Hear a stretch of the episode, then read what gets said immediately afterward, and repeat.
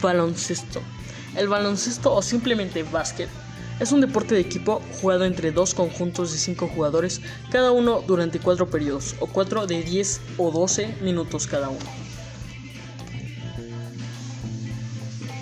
El básquetbol se creó el 21 de diciembre de 1891, tal y como lo recordaba su creador James Naismith, profesor de educación física de YMCA en Massachusetts, quien inspirándose en un juego de su niñez consiguió crear lo que es el día de hoy.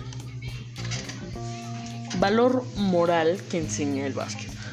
La fuerza de voluntad, el sacrificio personal, el juego limpio y la sana competitividad forma parte inseparable de la trayectoria de un deportista.